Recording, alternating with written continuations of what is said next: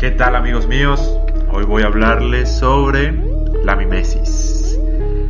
Suena raro obviamente, pero es interesante. La mimesis es básicamente la imitación. Aristóteles decía que era un concepto más o menos estético sobre imitar la realidad. Entonces generalmente las personas en sus obras literarias imitan la realidad a través de una obra artística estética, básicamente. Pero yo quiero ir un poco más allá sobre este concepto de mimesis o mimesis y relacionarla un poco más con el desarrollo evolutivo de los seres humanos. Por ejemplo, es claro obviamente que un niño aprende sobre el ejemplo de los padres, obviamente crece evolutivamente imitando a los padres, imita una realidad, es lo que quiero decir. Uno al imitar una realidad aprende, ¿no? Y contagia a los demás. Por ejemplo, si tú estás en un lugar, en un concierto en el que todo el mundo está saltando y está disfrutando un ambiente, tú mágicamente vas a entrar en, ese, en esa misma energía porque el ser humano es un poco sugestivo, un poco contagioso, por decirlo así, dependiendo del ambiente. Por ejemplo, si hay un caos, si alguien grita o muchas personas gritan, gritan, tú enseguida empiezas a gritar y a ponerte paranoico. Porque precisamente ese es un efecto de la mimesis, o sea, contagiar, básicamente, imitar a las demás personas. Cuando hablamos de, seducción, este concepto también se da, se presenta. ¿En qué casos? Por ejemplo, si una persona se da cuenta que tú estás dudando sobre un concepto, si tú estás dudando sobre lo que estás diciendo, sobre las intenciones que tienes, enseguida esa persona se va a sentir incómoda, porque como tú estás incómodo, vas a incomodar a los demás. Por eso es que es muy importante hablar de este concepto. Es decir, las emociones en general son contagiosas. Y uno como persona debe analizarlo bien para saber cómo comportarse o cómo actuar en determinado escenario porque la idea es persuadir a los demás.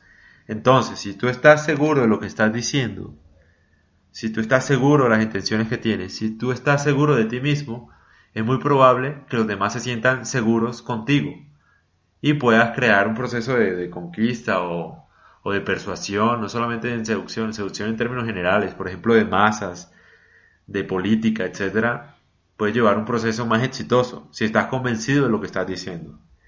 Entonces, como los seres humanos somos muy maleables, frágiles y dependemos mucho del estado emocional de los demás sobre todo, es decir, las emociones se contagian es muy importante a la hora de, por ejemplo, seducir a través de mimesis, producir una sensación de seguridad sobre lo que tú quieres, sobre lo que tú estás diciendo y sobre tus intenciones. Así no sean claras, que se vea que por lo menos estás determinado en lograrlo.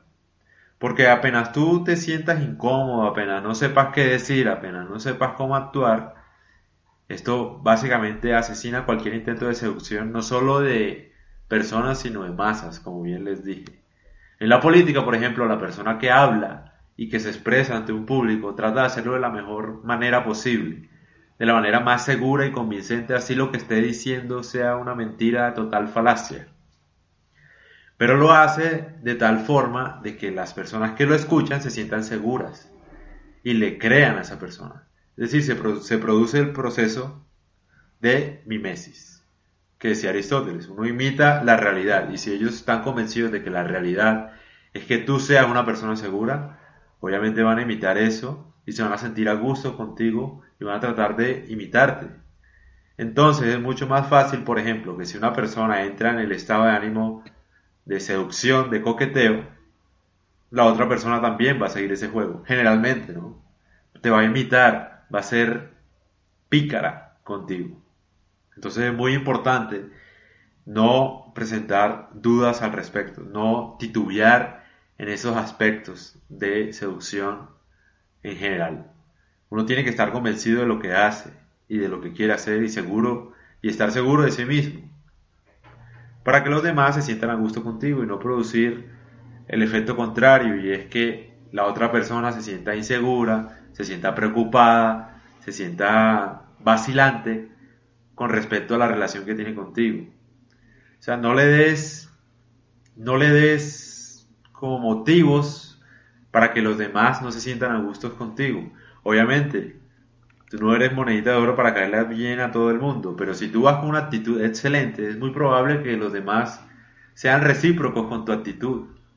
Porque como les digo, este, los seres humanos funcionan bajo una especie de contagio emocional. Entonces, todo depende de lo que tú das a los demás. Los demás te van a recibir de acuerdo a cómo tú estés, cómo tú te sientas. Otro consejo es, si las otras personas se resisten un poco a tu actitud o a cómo tú eres, no tomarte las cosas personal y seguir, seguir esa dinámica, seguir contagiándote de tu propia emoción buena, enérgica, por ejemplo. Porque si tú te das contagiar de la, de la emoción de los demás, de rechazo, básicamente vas a empeorar las cosas y eso no quiero que pase. Puede ser en seducción o puede ser en lo que sea. Por ejemplo, si tú invitas a salir o a, bailar a una persona y esa persona te dice que no, tú sigue la vida normal, o sea, eso no tiene nada que ver contigo, no pasa nada, sigue en tu energía y sacas a otra a bailar, es decir, no ha pasado nada, no te tomes el rechazo tan a pecho, porque eso, digamos que, empeora la situación. A veces, por ejemplo, una mujer te puede decir que no para salir a bailar, pero te ve bailando con otra chica y después ella te saca a bailar a ti. ¿Por qué? Porque tú supiste superar la prueba. Supiste entender el rechazo de ella y, te dio igual porque sabes que tú eres valioso, que ella se lo pierde o que los demás se lo pierden. Entonces las personas te empiezan a ver con un poco más de valor a través de este concepto filosófico de mimesis. Trata de imitar. No solo trata de imitar, trata de que los demás te imiten. Cuando los demás ven que tú eres seguro, la pasas bien, eres chévere, alegre, enérgico, etc., los demás te van a imitar por inercia. Lo mejor de todo, al fin y al cabo, es que este proceso es como aprender a bailar. Tú al principio estás inseguro, no sabes qué pasos dar, pero como todo es una habilidad y se desarrolla con el tiempo. Ya después puedes bailar tranquilamente sin esfuerzo y estar bailando, mejor dicho, con una tranquilidad, una naturalidad que es profundamente seductora. Así pasa cuando estoy hablando de este proceso de generar mimesis en los demás. Que los demás te imiten siempre, esa naturalidad, esa espontaneidad. Es bastante apreciada, sobre todo en este mundo en el que todo el mundo está sumergido en el trabajo y en la realidad y en cosas aburridas y buscan escapar con cualquier cosa, con novelas, con películas, porque no soportamos esta vida, no soportamos la realidad. Entonces, si va, llega una persona supernatural que no está cumpliendo con un estándar social que la sociedad misma le impuso, produce el efecto seductor deseado. Es una persona que está en contra, digamos, de, tener, no sé, capas de formalidad o de, en fin, de, de realidad que muchos quieren escapar. Entonces aprovechalo. Sé lo que estás buscando en el mundo. Trata de producir ese efecto en los demás, esa mimesis filosófica, que es un concepto estético, ¿no? Pero que en realidad se aleja un poco de lo que decía Aristóteles porque no va ligado precisamente a representar la realidad en el arte, sino todo lo contrario, a alejarse un poco de la realidad ser un poco más fantasioso y que los demás imiten esa fantasía que tú estás creando. Es un poco jugar con el concepto.